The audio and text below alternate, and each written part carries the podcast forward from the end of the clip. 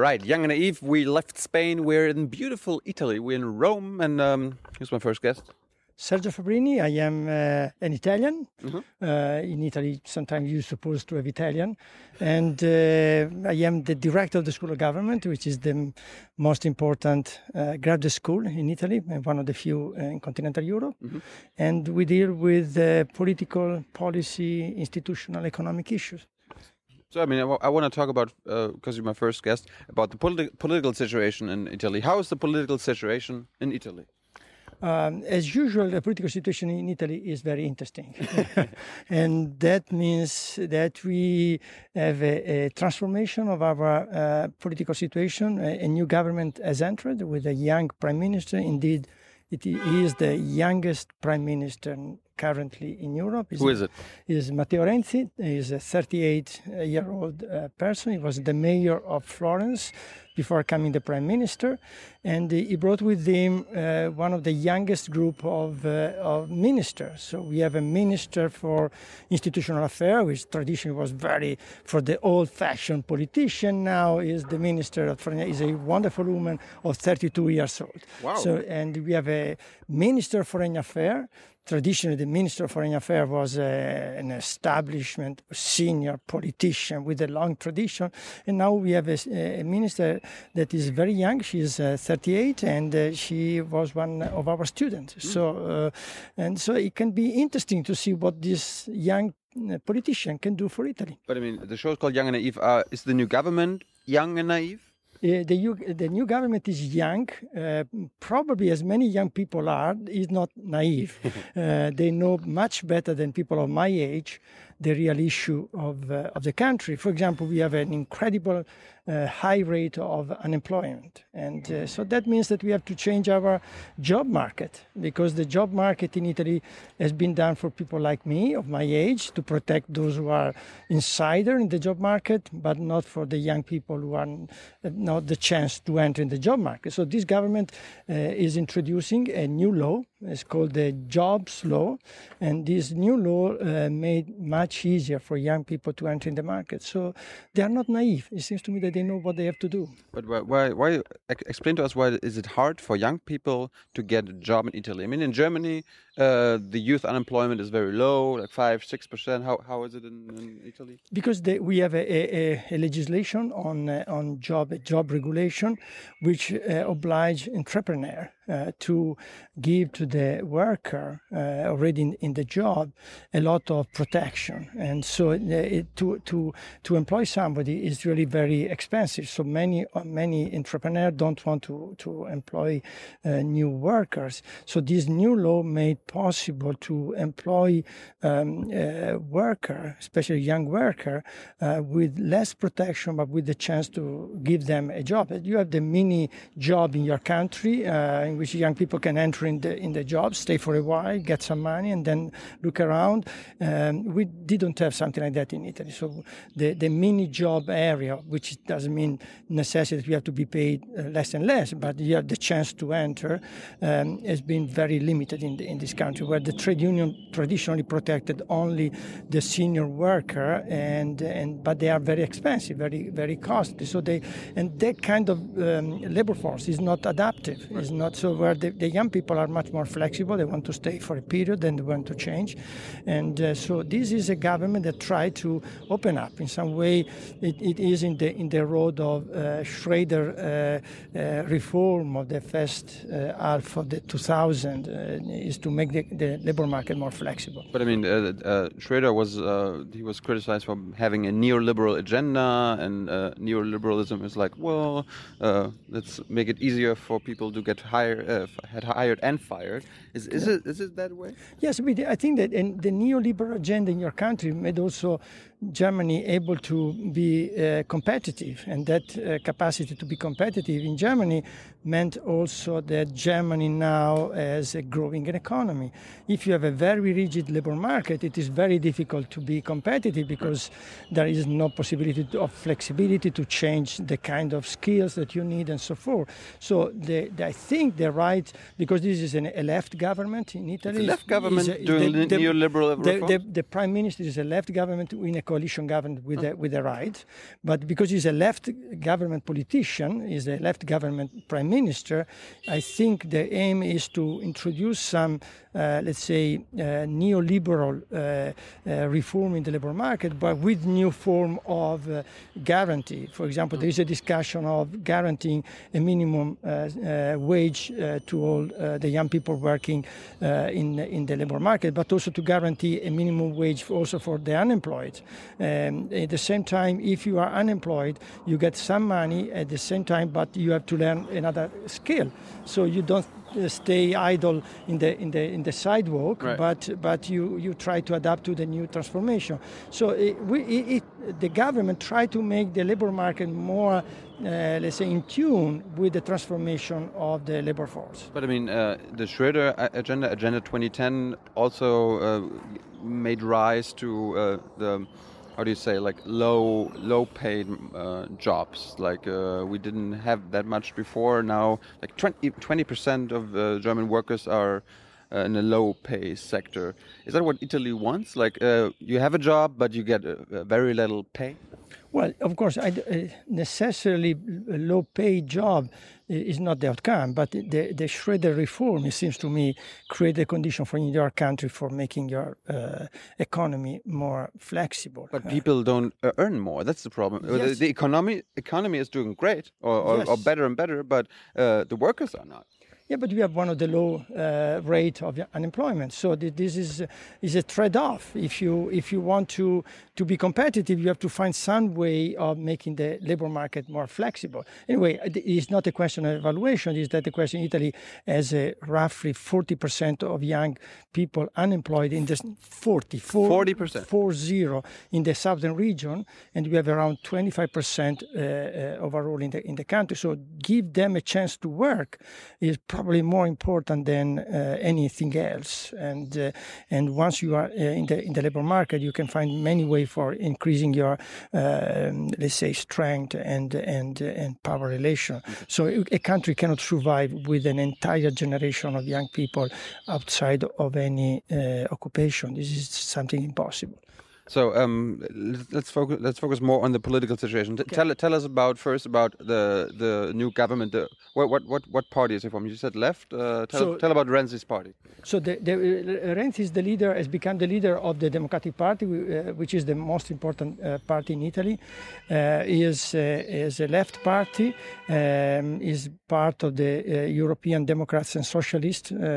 is supporting Martin Schulz for the presidency of the Commission and uh, this party is a party that traditionally uh, belonged to the communist tradition. Communist. So it was was the previous communist party that changed name uh, several times, but it was always led by communist leader or post-communist leader. Wow. So Matteo Renzi is the first uh, leader of the Democratic Party uh, that, for generational reason, uh, did not belong to that tradition. He is, you know, too young for being for having been part of the Communist Party or the Christian Democratic Party of the Cold War period, and he has a completely different outlook. Uh, and so he is a, really a completely new politician.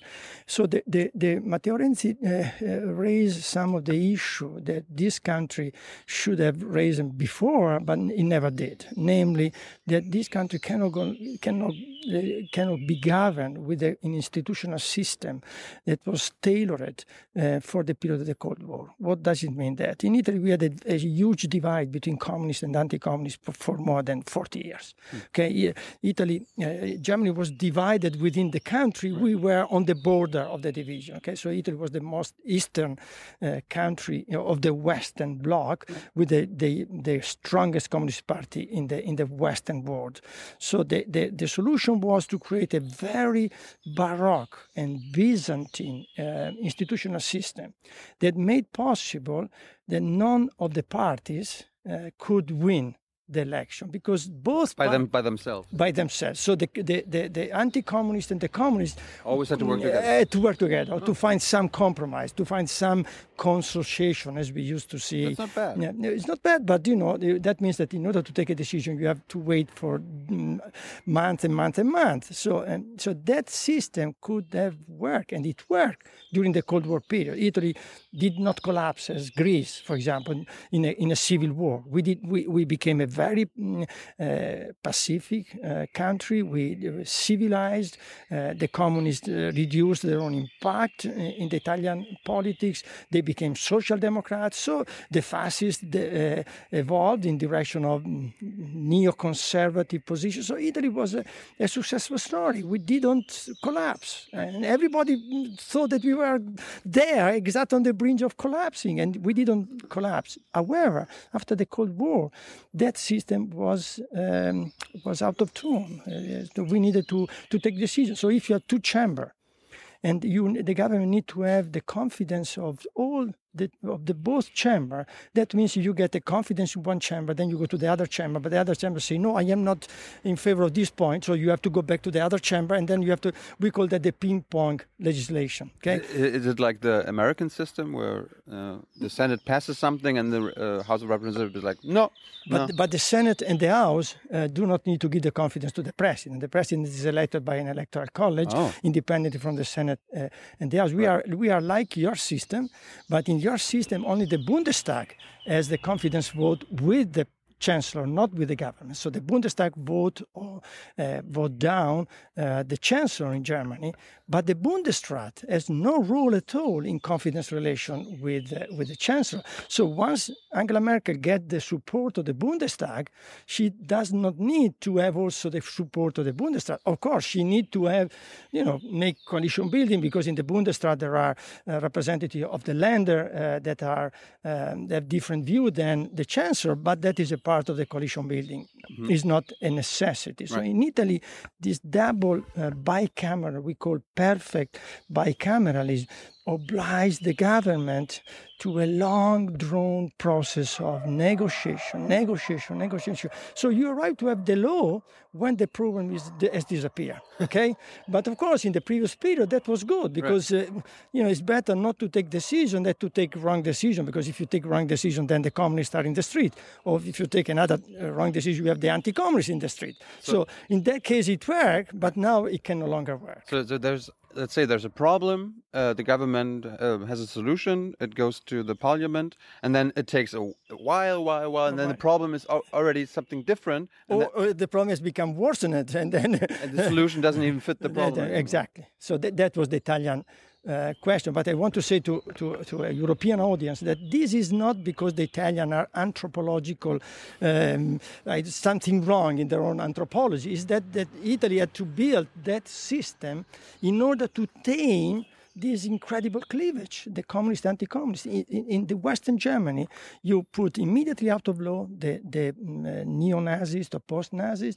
and then immediately after that, you put out of law the Communist Party. So in Western Germany, the, um, uh, let's say, right-wing electorate moved towards the Christian Democrats, and the extreme left-wing electorate moved towards the Social Democrats. Then arrived the Green, but in a way, you have a kind of two and a half party system. In Italy, that was impossible because the Communist Party was instrumental for bringing Italy back to democracy. So the resistance was made basically by the Communist Party. So you couldn't put the Communist Party out of law. But, uh, but, at the same time, the Communist Party was connected to Soviet Union. Uh, so what do you do? Uh, so you have a, a legitimated political party that cannot sit around the table of the government because in the government you were discussing about military affair, NATO uh, belonging, and then you, you might not have a communist minister connected to the Soviet Union.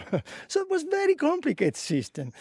Please. But uh, in these days, Germany, you can't really tell apart uh, what the Social Democrats want and uh, Merkel's party wants. They're almost, almost in a way, the same what they do. I mean, they say something different all the time, but in the end, what they do is almost the same. Is it in uh, Italy? Yes, I think this is the, the all the eurozone area. So today we have the fact that we have a common currency, a single currency, the euro. Uh, we are pushed towards a, a, a, let's say options that are very close. There are what we call externalities. So every country should reduce public debt. Uh, so you might have a discussion between left and right on what where do we cut Do we cut the military or do we cut the public transportation on public system? Or raise taxes. Or, or raise taxes. But there, the, op- the options are very limited. And that, I think, is one of the mistake, in my view, of the Eurozone institutional architecture that made uh, left and right debate uh, insignificant.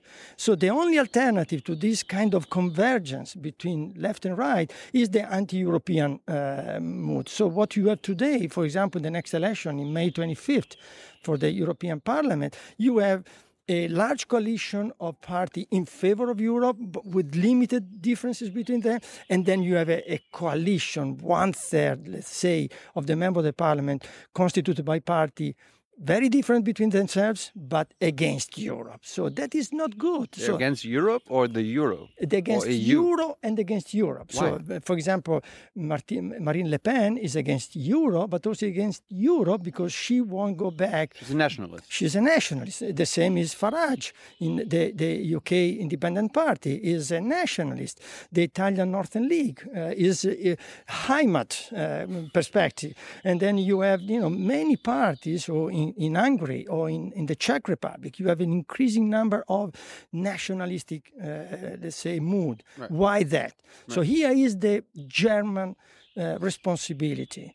Ge- the, Germany never understood, at least the, the, cur- the current leadership, never understood that this kind of approach to the Eurozone based on fixed rule with the intergovernmental coordination, so the decision regarding budgetary policy, fiscal policy, are basically taken by the European Council and the Council of Ministers Not, not by the government. not not by the European without a serious involvement by the European Parliament. So the decisions are taken within this club of leader, without any checks and balances, any accountability towards the European Parliament, made the system uh, so hierarchical that the largest country, the Germany in particular, has become necessarily the hegemonic, the, the hegemonic country in Europe. But that cannot work because Europe should be based on co- equal relation between between member states, not on hierarchical relation.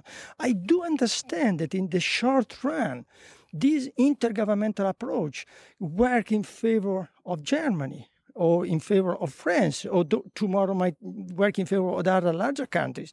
But in the middle long run, this is against German interests because Germany has a future if it's a European Germany, but a Europe which become a German Europe has no future at all. So what what what kind of uh, elections are these now? I mean, they they talk about well, we're gonna. Uh, ob- ob- they say uh, you can vote for the president of the EU Commission, but in the end, you you vote for the EU Parliament. But as you said, the EU Parliament almost doesn't have a, a power. I mean, why, why why do they keep pretending? Obviously, that uh, the uh, the European Parliament is something important. Uh, at the same time, uh, the European Council, Merkel and Hollande and uh, uh, Renzi could veto uh, the Exactly. That that is, for example, take an example.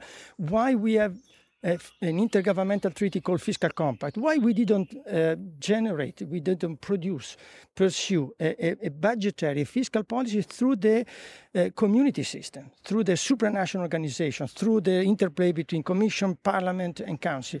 We had the Fiscal Compact, which is an intergovernmental treaty. Uh, I do understand that through the intergovernmental treaty, um, the, uh, the Merkel government could uh, neutralize the, uh, let's say, the supervision by the German Constitutional Court, because that is a constitutional, is, a, is an intergovernmental treaty, is not part of the uh, uh, community law. So the, the Constitutional Court of Karlsruhe cannot enter uh, in the in the question as it entered uh, for other for other issues like the Maastricht Treaty, for example. But that is not the solution. Can resolve some of the German problem, but create larger question for Europe. So Europe should stop to of making intergovernmental policy, intergovernmental treaty, and, and, and make politics in the European Parliament. and, and, and bring the parliament in. I mean, I think that the European Council is important because Europe is constituted by state, but Europe is also constituted by citizens, and we have to keep on balance. States and citizen. If we consider only states and we forget citizen, we will have a disaster. Exactly the reverse. If we consider only citizen and we forget states, we will have another disaster. So the real politician the, the guy that think to the next generation should have the courage to call into question this institutional architecture and to go back to a federal approach to Europe that might balance citizen and state. So basically, you say we need a new European Union or new exactly. Uh, new, we need new, we need new a, treaty. We need a new treaty. We need a new treaty, and, and think that Germany should have the the national interest in promoting a new treaty for rebalancing uh, what is going on. I went to Athens a few days ago to give a lectio magistralis to uh, an audience for for the for the European Union uh, future.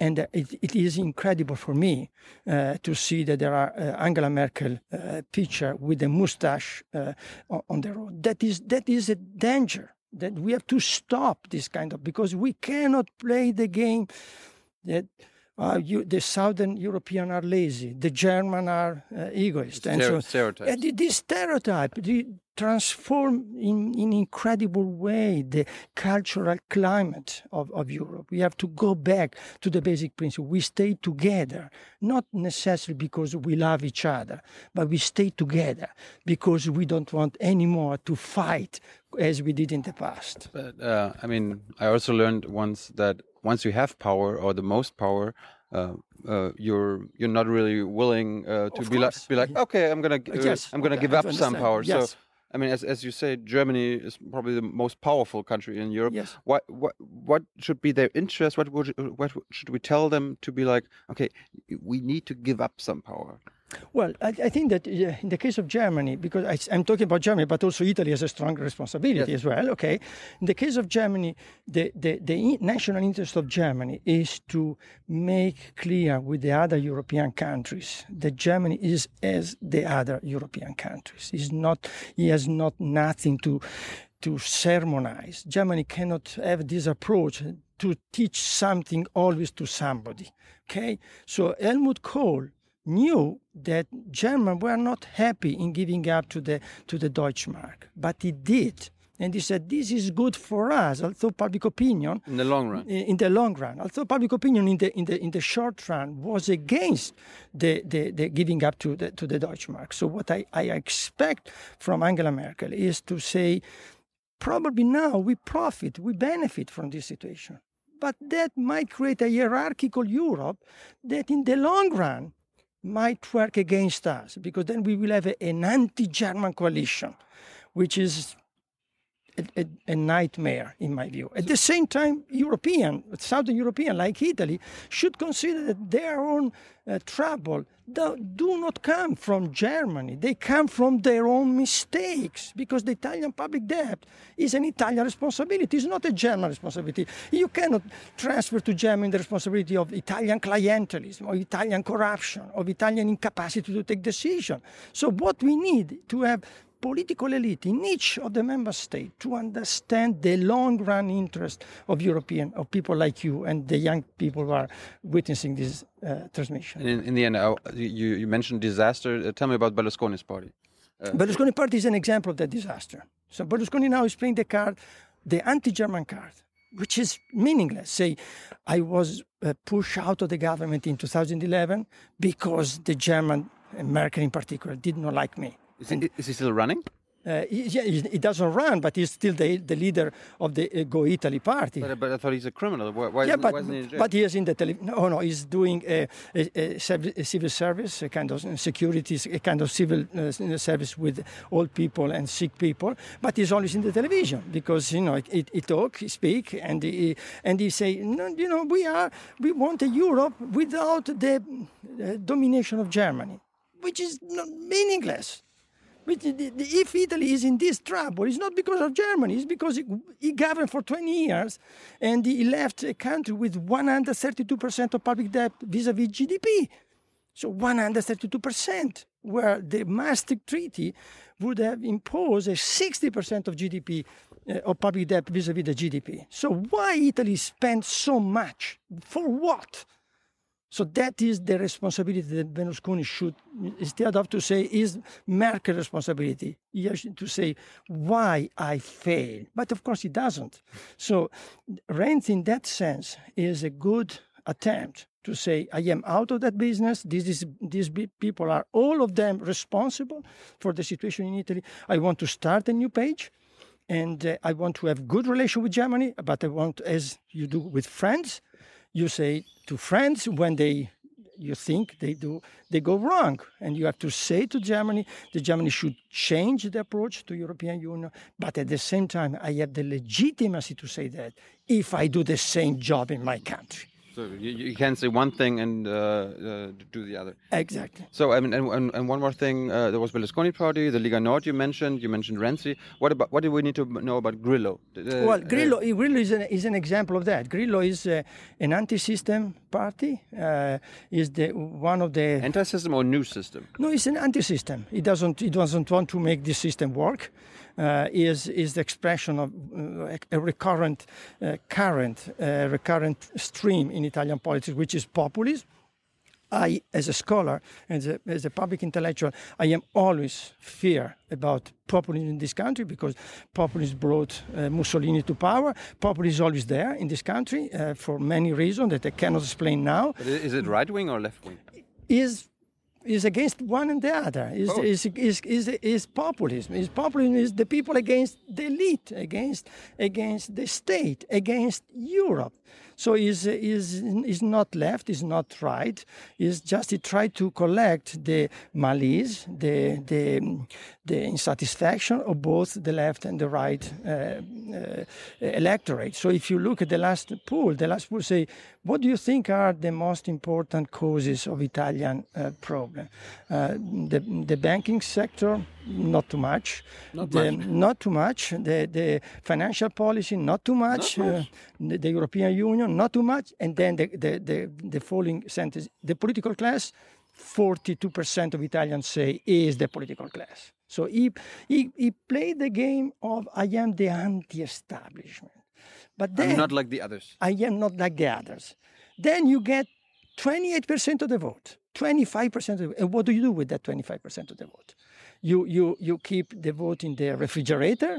Or what, what do you do? Uh, you have no program, you have no idea. So this is a dangerous question. My opinion is that they will enter in the European Parliament and they will not have any serious effect, uh, even because the anti-European in the European Parliament are divided be- uh, within themselves. Then there is nothing common between Grillo and Farage. Because the, na- the nationalists, why, why, why, why, should they work together? together? They are both of them are nationalists, and, and so this is uh, they will make them less effective than people expect. But this is a serious question. So we have to change Europe in order to reduce the appeal of those who say we have to transform everything. We are against this Europe. We are against this kind of integration uh, without knowing the implication of that, which means a serious, uh, again, division between North and south and uh, member state of the European Union. We have to stop that. But, but is it possible that Grillo will uh, be part of the Italian government at some point? Uh, none, because none, none other country, none other party want to uh, to coalition with him and he doesn't want to make coalition with others. So he has no sufficient number for making the government by himself. So it will be the anti-system party, the, the party that within the parliament will make anything difficult. Right. Uh, and but that is a, because he play on the on the fact that there are 40% of young people unemployed in, in, in the southern region. 25, 20% of the young people don't find a serious job. Uh, this kind of austerity policy uh, is bringing Italy to its knees uh, it doesn't, it cannot work. We have to, if we reduce public debt at the national level, we should have growth policy at the European level. We should have a parliament and, and a council making growth policy, infrastructure, public education, uh, digital digital roads, and that require a budget. So this time, for the very first time, they even reduced the budget of the European Union to less than one percent. Don't, don't you don't you learn at school? I learned Keynes at school, where it says like when there's a, a boom period, you you cut that and um, you can do austerity, uh, but uh, in recession you invest and you. Yeah, but of course we cannot invest because we we have a, already a huge public debt. Uh, Keynes was writing in a period in which the public debt was 30 percent, 40 percent. So now we have 132 percent. So, but, but but but there's no maximum. I mean Yes, of course, but we, because we, we share a common currency, we cannot increase our public debt because our public debt then will, will cost German. So the question is that we have to reduce the public debt at the national level. But we have to check this reduction of public debt at the national level with an investment at the European level. That is the road. So we need a European Parliament, a European Council introducing new policy, um, uh, train uh, connection that pass across several member states of the European Union, a European system of uh, new uh, research and technology that can involve several member states of the European Union, but that require a fiscal capacity by the European Union to have autonomous resources for making those investments. But if the, the budget of European Union is based on transfer from nations, from member state to, the, to Brussels, it is obvious that Germans resent, the Finnish resent that I don't want to give my money to the European. But if you have taxes, oh, Euro on, European taxes, you have European taxes on activity that are possible thanks to the to the market, to the common market, then it is not a physical transfer of money from my pocket to, to Brussels, but it's just to take the necessary resource out of the activity made possible by the integration. Right. So, in that sense, the European Parliament should have a fiscal capacity, limited fiscal capacity. Economists talk about two, three percent of the of the of the of the public uh, expenditure at the European level for making those investments that can uh, help Southern European young people from Spain to Greece, something connected to tourism. What else? Right. Education. Right. So you reduce the public, the, the, public expenditure in Italy, but you increase and you check with, through Europe. But that requires politicians with a vision. Uh, and, and that is what we need. Does Italy have uh, a politician with a vision? The last question. My last question is that I think a, a young 38 prime minister is a, is a good chance for getting a vision because at that age you look forward. When you are old, you look backward. So you hope he has a vision, or does I he hope. I hope. I think. He, I think he has, and I think that we have to help him. I hope the German government will help him. The French government will help him. Uh, but I think that at 30 years old, it is is necessarily oriented to have a vision. Thank you okay. very much. Thank you very okay, much. Good. Bye bye.